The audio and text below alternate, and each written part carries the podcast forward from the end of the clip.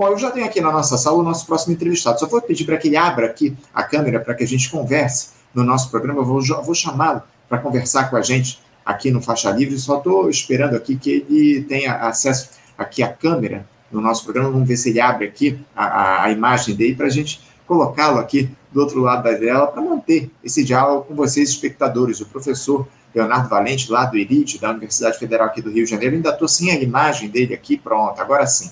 Eu já tenho aqui a câmera, eu cumprimento. Bom dia, tudo nosso... bem? É que eu tive que vir com área externa, desculpa, porque eu estou sem internet. Foi a única forma que eu consegui de, de poder acessar com câmera, porque a conexão estava muito ruim. Problema algum, Leonardo. Agradeço muito a tua presença aqui conosco. Leonardo Valente, que é jornalista, escritor e professor de Relações Internacionais do Instituto de Relações Internacionais e Defesa da Universidade Federal aqui do Rio de Janeiro, o IRIT, lá da UFRJ. Muito obrigado, Leonardo, por esse esforço que você fez aqui para conversar conosco no nosso programa, Leonardo. A gente vai tratar de uma série de assuntos muito relevantes com você no nosso programa, porque a gente acaba de completar no dia de hoje, Leonardo, 100 dias desse governo do presidente Lula, uma gestão que está sendo aí, está tá tendo de lidar com um país que foi destroçado pelo último que ocupou o cargo máximo da República e que tem na política internacional um dos seus pontos de destaques, né, Leonardo? De acordo com uma série de analistas. O Itamaraty recolocou o Brasil no tabuleiro geopolítico com uma posição de destaque, reconstruindo, refazendo as relações com os nossos vizinhos continentais. Na última semana, o, Brasil voltou a integrar a Unasul, que é a União de Nações Sul-Americanas. Há o interesse do presidente Lula de se colocar como interlocutor entre a Rússia e a Ucrânia para solucionar esse conflito que já ultrapassa um ano lá no leste europeu ainda que o Brasil tenha tomado algumas posições dúbias em relação à guerra nos últimos tempos, enfim. Leonardo, como você avalia esses 100 dias de gestão petista no que diz respeito às relações internacionais? Olha, é, eu poderia, se eu tivesse que resumir isso em uma palavra, eu resumiria em reconstrução. Na verdade, tudo o que vem sendo feito nesses últimos 100 dias, né, é uma tentativa é, bem sucedida até agora, né, de recuperação, de retomada da posição que o Brasil tinha nas relações internacionais até 2016, né, até mais ou menos 2016.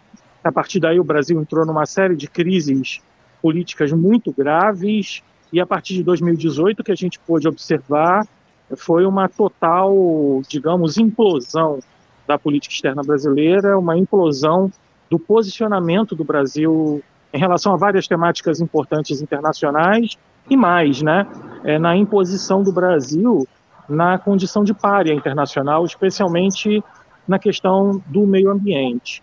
O que se vê agora é uma retomada de relações, especialmente uma ênfase muito grande em relação à América do Sul, retomada de, do papel do, de, de, protagonista do Brasil nas relações sul-americanas.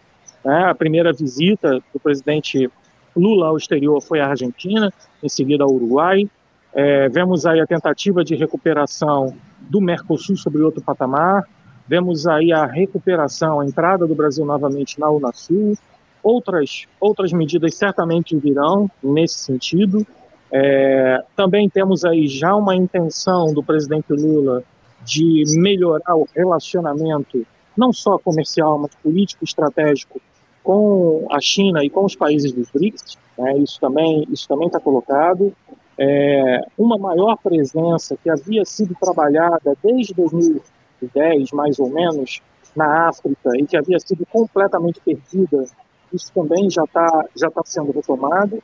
Ou seja, é toda uma agenda de, uma, é, é, de, uma, de um posicionamento multipolar do Brasil e de um posicionamento do Brasil como um país relevante no cenário no cenário internacional como uma potência média de, de grande protagonismo na cena política internacional.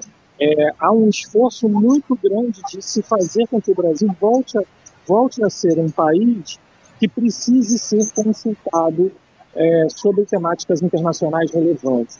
E a tentativa de mediação do presidente Lula na questão da Ucrânia com a Rússia, essa é uma essa é uma, digamos assim, um terreno mais, bem mais arenoso, né, bem mais bem mais complexo de atuação, mas que também vem sendo feito mostra um, um também, né, só confirma esse desejo do Brasil de estar na arena, na arena de negociações principais do cenário internacional. Então, o que a gente vê nesse momento é uma recuperação, uma tentativa de recuperação da política externa, e eu acredito que, em grande parte, ela será bem sucedida. É claro que foi feito um estrago muito grande, em política externa nós não conseguimos retomar posições assim do dia para a noite, isso não é um processo trivial, não é uma coisa é, fácil de se fazer, mas que está sendo feito. Então, eu acho que, que, há, muito, há muito trabalho a ser feito, mas é, é, retomada de pautas fundamentais para o Brasil e para o mundo foram feitas agora nesses 100 dias. É, parece, parece que estamos aí no caminho certo, né, Leonardo, no que diz respeito às relações internacionais do Brasil. Agora, o, o Leonardo, é, essa guinada que o país deu na política internacional, deixando de ser um párea, como você muito bem colocou eh, eh, na gestão do Jair Bolsonaro, e, e voltando o Brasil a participar dos principais fóruns internacionais. Isso se refere mais à relevância que o Lula tem enquanto liderança política ou diz respeito mesmo à importância do Brasil como player nesse tabuleiro geopolítico? Porque eu vejo muita gente dizendo, Leonardo, que o nosso país ele não teria voz nas grandes decisões globais, que o Lula ele estaria lá nesses encontros apenas como figurante. Você concorda com essa ideia, Leonardo, de que o Brasil não tem postura para debater no mesmo nível de países como China, Estados Unidos, Rússia? Opa, perdemos aqui ah, o Leonardo Valente. Eu estou aqui sem a imagem. Opa, voltamos aqui. Leonardo, você me escuta? Escuto sim. Eu cheguei a ouvir parte da sua pergunta sobre a questão pois do é. protagonismo do, do presidente Lula. Não? Exato, exato. Eu te questionava justamente a respeito disso. Muita gente diz que o, o, nosso país ele não teria voz aí nessas grandes discussões globais, que Lula seria um figurante. Você concorda com essa ideia, Leonardo, de que o Brasil não tem, não tem tamanho para debater no mesmo nível de países como Estados Unidos, China e Rússia? Olha, eu acho que é, essa é uma questão que pode ser dividida em questões, em, em temas diferentes, né? É, são subtemas, digamos assim. A primeira delas é a seguinte, da primeira parte da sua pergunta, né? Se o presidente Lula ele tinha, ele realmente tem um, um, um papel relevante nessa volta do Brasil, né? Nessa saída do Brasil como párea. Sim, é, não é total, né? Mas é claro que a diplomacia presidencial do presidente Lula, por ele já ser conhecido, por ele ser uma liderança mundial muito ativa no cenário internacional e pelo mundo, pelo, né, pelo, pelo mundo já conhecer as posições internacionais do presidente Lula, isso, em certa medida, claro, favoreceu a rapidez, a aceleração da retomada da posição do Brasil em determinados pontos, especialmente na questão regional. Mas é claro, é indiscutível que, por exemplo, na esfera regional, o Brasil tem um peso fundamental, né? Com ou sem Lula, com direita ou sem direita, com esquerda ou sem esquerda, é só a gente, eu costumo dizer para os meus alunos, é só olhar o mapa, né? A gente não precisa fazer muitas reflexões para chegar à conclusão sobre a importância, sobre o protagonismo do Brasil no cenário regional. Né? Agora, se a gente está falando de pautas internacionais, aí a gente tem que tomar um certo cuidado. O Brasil é um país relevante? Não há dúvida de que o Brasil é um país relevante. Não há nenhuma dúvida de que o Brasil é um país relevante. Né? O Brasil é um dos maiores países do mundo, é o quinto país em extensão territorial, é o quinto país em população, está entre os 12 maiores PIBs do mundo, as maiores economias do mundo. Né? É, então, é um país que, no cenário global, de maneira multilateral, ou seja, quando a gente está falando de discussões multilaterais envolvendo vários países ao mesmo tempo sobre temáticas importantes, o Brasil tem um protagonismo, tem um peso, sim, relevante. Se a gente está falando de meio ambiente, o Brasil tem importância crucial também por motivos óbvios. Né? A, é, é, o Brasil não se fala de meio ambiente sem conversar com o Brasil atualmente. Né? Isso não é possível de ser feito por, por, por questões extremamente conhecidas de todos, né? Dos recursos do Brasil, das potencialidades do Brasil e do que o Brasil pode fazer nessa nessa área é, em benefício global. Agora, se estamos falando de segurança global, de segurança global, se estamos falando de assuntos ligados à guerra e à manutenção de segurança global envolvendo potências que disputam a liderança internacional nessa área e em outras áreas, né? Aí o que a gente pode dizer é que o Brasil está geopoliticamente numa área muito complexa, que pode parecer uma área pacífica, uma área, uma área que não é tão, tão é, assim ligada a conflitos como a Ásia, por exemplo, mas uma área que geopoliticamente os Estados Unidos o considera como área de influência direta, ou seja, onde os Estados Unidos trabalham arduamente, de forma muito forte, para que não haja nessa região nenhum player com voz, com capacidade, com autoridade para falar em questões de segurança global. Uhum. Então, sistematicamente, o Brasil é desautorizado. Né? Claro que isso estou falando de políticas de bastidores, não estou falando de declarações. E até mesmo algumas declarações a gente tem visto atualmente, porque no Senado americano nós tivemos senadores é, evocando a doutrina Monroe para falar do Brasil ultimamente, né? Então, é, é, é, isso tem ficado isso tem ficado mais explícito agora diante da emergência de questões de política externa muito duras e diante de uma disputa por liderança muito forte, especialmente entre, entre Estados Unidos e China, e que envolve a Rússia aí no meio dessa, né, desse imbróglio todo que a gente está metido. Então, uhum. nesse caso específico, há sim, Anderson, uma, uma dificuldade do Brasil de se impor como uma nação protagonista na discussão de segurança global. E sempre que isso acontece, sempre que há uma tentativa de, disso acontecer, o que a gente vê é não só uma tentativa de desautorização, como depois uma reação do tipo um puxão de orelha, do tipo menino mal, né? Você não Sim. tem que fazer isso, isso não cabe a você. Então, são várias esferas, né? O cenário internacional é um cenário complexo.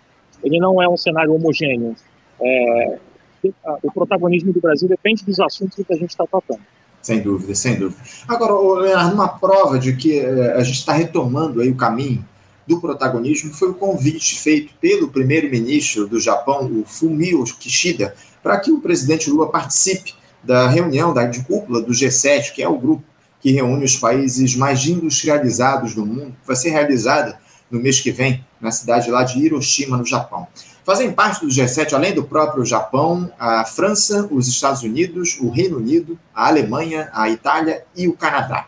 O premier japonês disse estar ansioso para discutir com Lula diversos assuntos da comunidade internacional. Ele avalia ainda que o Lula pode ter papel ativo na reunião do G7 por ter, abre aspas, muita experiência, fecha aspas. Durante o encontro, o Leonardo, devem ser discutidos temas como a guerra lá na Ucrânia, segurança alimentar, a não proliferação de armas nucleares, a economia e o desenvolvimento global e as mudanças climáticas.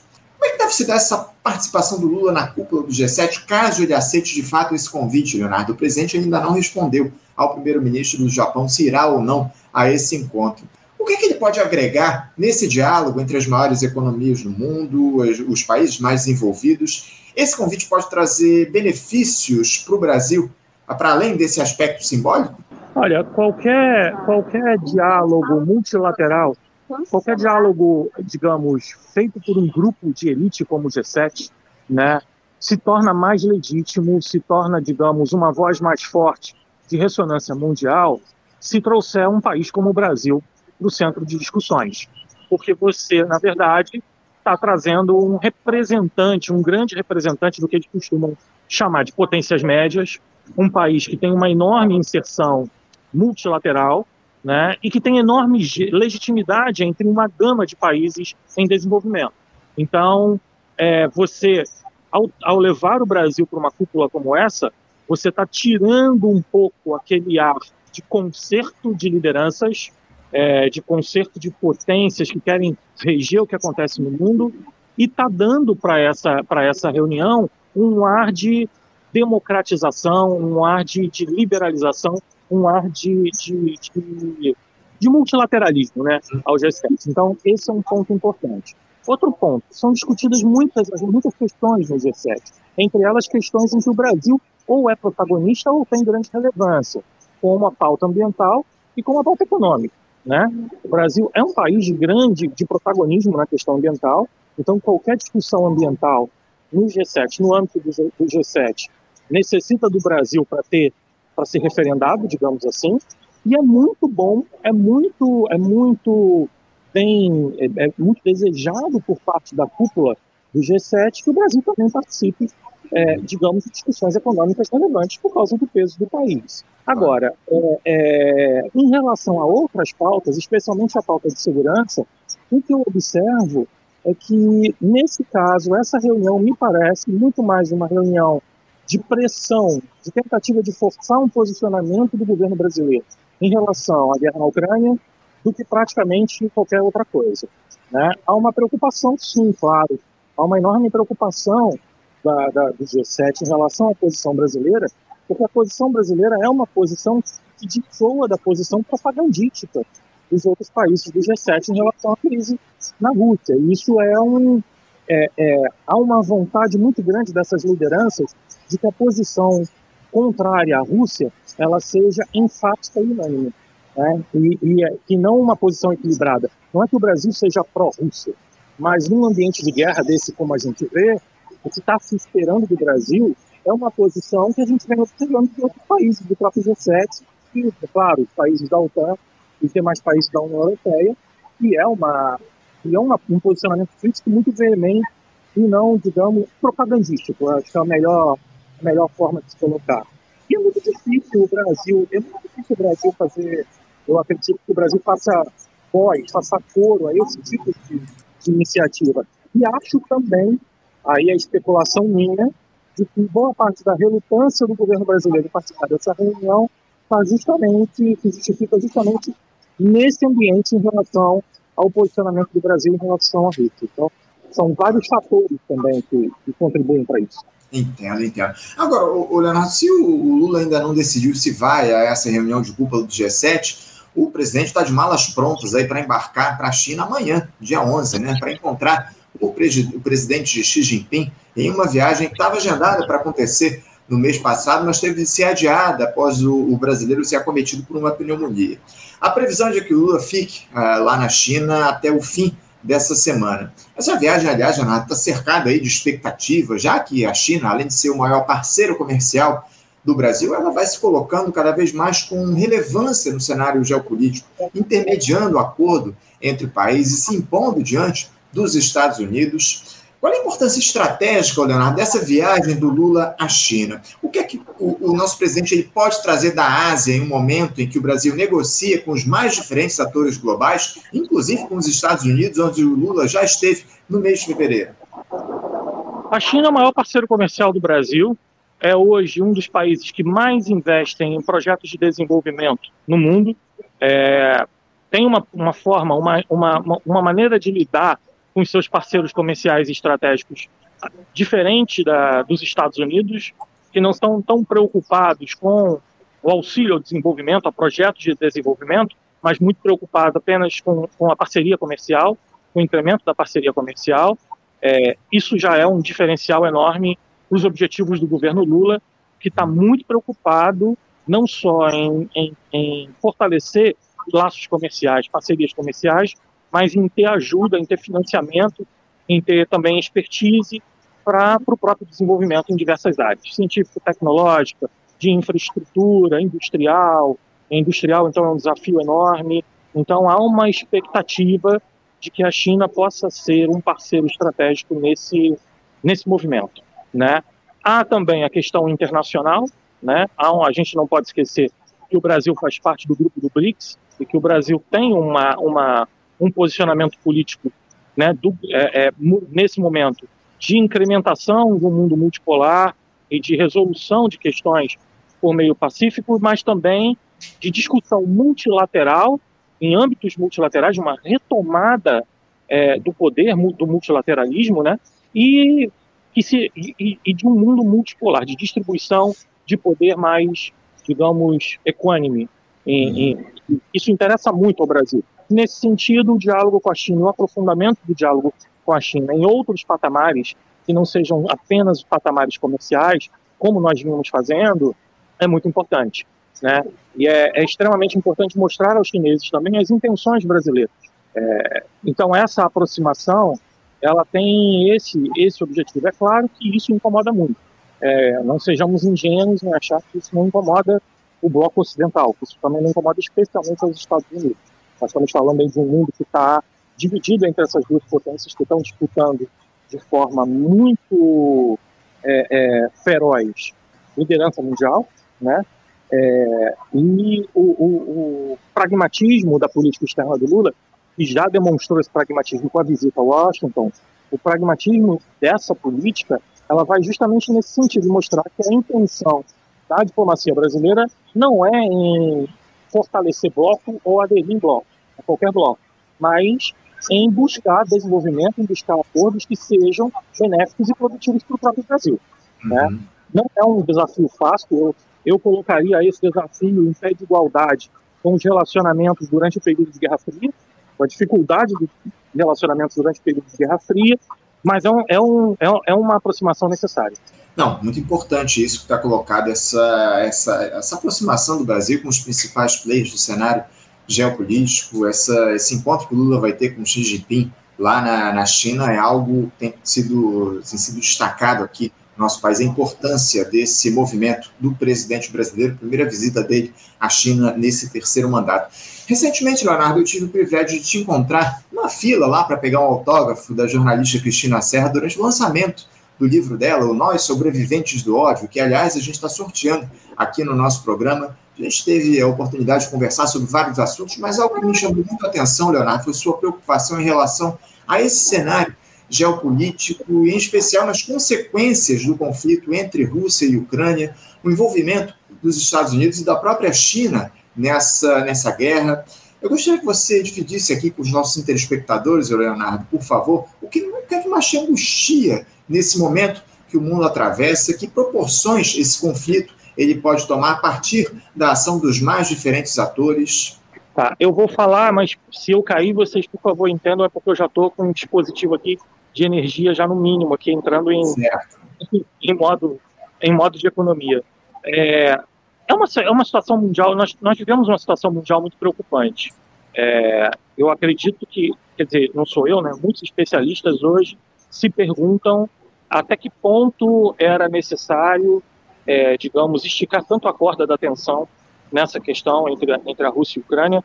E muitos se perguntam hoje se nós já entramos ou não entramos num ponto de não retorno. Uhum. Né? O que, que significa esse ponto de não retorno? Um ponto de mudança de patamar desse conflito para um conflito generalizado e mais violento, né? envolvendo mais atores e, e mais violento. É, alguns, alguns, alguns acreditam que a gente tem entrado nesse ponto de não retorno, porque há uma intransigência muito grande em se dar uma solução diplomática. Né? E tudo é muito novo também no, no, no, sentido teórico, tanto no sentido teórico quanto no sentido prático, porque não se sabe, por exemplo, como derrotar a Rússia. É uma pergunta que, que se faz. Como se pode derrotar um país com, com o maior arsenal atômico do mundo? Né? Nós não estamos falando de um conflito como o que houve no Afeganistão, né? Não estamos falando de conflitos indiretos como Angola, como Vietnã, em que as potências durante a Guerra Fria participaram ou de forma direta, mas sozinhas, e que não teriam nenhum desgaste, em caso de. não teriam nenhum desgaste, não teriam desgastes cruciais em caso de derrota. E também não estamos falando em, em, em conflitos indiretos em que houve uma derrota, ok, está tudo certo. Dentro da Rússia há uma, há uma, uma consciência muito forte, há uma ideia muito forte de que sem é, essa vitória não haverá mais Rússia. Não será possível. A Rússia será inviabilizada geopoliticamente. Então a pergunta que se faz hoje é como se sai disso? Como se resolve? É necessário dar uma solução urgente para a crise. É necessário dar uma solução honrosa para ambas as partes, porque não vai haver saída sem essa solução honrosa. E nisso, uma solução honrosa, ela vai sim implicar em concessões ela vai implicar em concessões. O que nós vemos, pelo menos de um lado hoje, é uma indisponibilidade a, esse, a qualquer tipo de concessão. Então, a corda está sendo esticada e a gente não sabe exatamente até onde vai dar e se é possível já retroceder, se é possível já distensionar. Eu posso te dizer que há uma preocupação internacional muito grande com a dimensão, com as proporções que esse conflito pode tomar. É, é, é uma preocupação que nos atinge de maneira muito intensa, Leonardo. É, é, é mais fundamental que haja aí um acordo, uma, a busca por um acordo entre esses, esses dois países e, a, acima de tudo, para a participação do Brasil é muito importante. O Lula, como negociador aí na busca pelo entendimento entre Ucrânia e Rússia, é muito importante, sob o risco aí de termos uma ampliação dos conflitos para escala global, e é isso que ninguém quer, nem, nem aqui no nosso país, nem em qualquer parte do mundo. A gente não, não, não espera, não acredita e não, e, e, e não imagina a possibilidade de haver uma, uma terceira, um terceiro conflito global, uma terceira guerra mundial, que pode ter aí efeitos devastadores para o mundo inteiro. Leonardo, eu quero te agradecer muito a tua participação conosco aqui no Faixa Livre. Muito obrigado por atender ao nosso convite nessa segunda-feira. Eu te desejo uma ótima semana de trabalho e deixo um abraço forte. Eu que agradeço. Obrigado a todos. Boa semana. Boa semana, Leonardo. Muito obrigado. Conversamos aqui com Leonardo Valente. Leonardo, que é jornalista, escritor e professor de Relações Internacionais no Instituto de Relações Internacionais e Defesa, o IRIS, da Universidade Federal aqui do Rio de Janeiro, a UFRJ, falou um pouco conosco a respeito desse cenário internacional, desses primeiros 100 dias de governo Lula, nessas negociações dele, na, no trabalho do Itamaraty, nesse início de gestão. Muito importante o papo que a gente bateu aqui com o Leonardo Valente. Você, ouvinte do Faixa Livre, pode ajudar a mantê-lo no ar. Faça sua contribuição diretamente na conta do Banco Itaú, agência 1964, conta corrente 0300 dígito 1.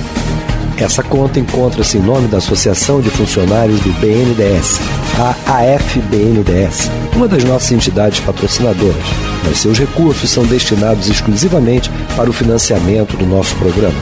Você pode fazer a sua doação de qualquer valor utilizando também a nossa chave Pix, que é ouvinte@programafaixalivre.com.br. Sua contribuição é fundamental para a manutenção desta trincheira radiofônica no ar.